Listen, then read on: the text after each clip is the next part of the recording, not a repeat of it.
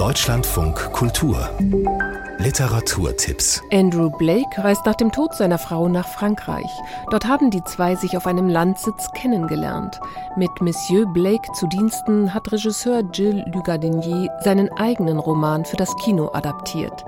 Millionär Blake alias John Malkovich will als zahlender Gast auf dem Landsitz seinen Erinnerungen nachhängen. Doch es kommt zu einer Verwechslung. Der Personaleingang ist da drüben. Und so beginnt nicht nur ein binationaler Kulturkampf zwischen dem nun als Butler angestellten exzentrischen Engländer Blake und den Angestellten des Hauses. Richtig krass britisch. Ich bin krass britisch. Oh, das wird nicht einfach. Mit viel Unternehmergeist haucht Blake dem verstaubten Landsitz wieder Leben ein und eröffnet so der verwitweten Gutsherrin und sich selbst eine Zukunftsperspektive. Nur seine wahre Identität darf nicht auffliegen. Monsieur Blake zu Diensten, der Film mit John Malkovich und Fanny Ardant in den Hauptrollen, jetzt im Kino. Hänsel und Gretel haben Hunger. Vor den leeren Tellern träumen sie von guten Speisen. Pfirsichkrapfen, Sahnesoße, Brathähnchen. Brot mit Butter. Das Grimmsche Märchen wird morgen und übermorgen als Objekttheater in Berlin gezeigt. Das Stück der Freien Kompanie Theater Kranewitt erzählt von einer Geschwisterliebe. Stein um Stein. Steck du ihn ein.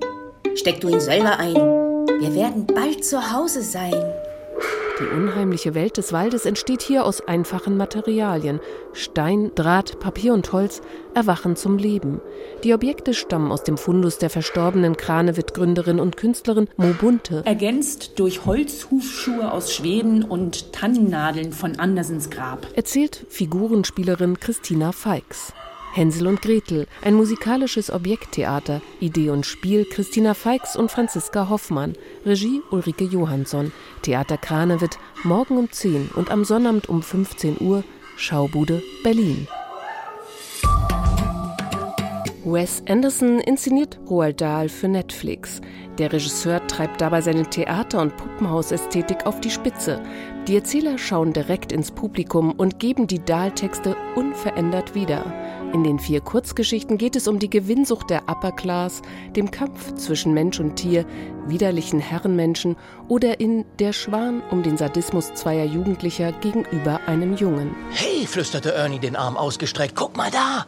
Fernab der Büsche stand ein schmaler Junge und schaute in die Zweige eines alten Baumes mit Hilfe eines Feldstechers. Watson, der kleine Blödmann! Da als heftig in die Kritik geratenen rassistischen oder sexistischen Stereotypen werden in den Filmen nicht reproduziert, sondern als in der Welt vorhanden offengelegt. Wes Anderson inszeniert vier Kurzgeschichten von Roald Dahl, jetzt auf Netflix.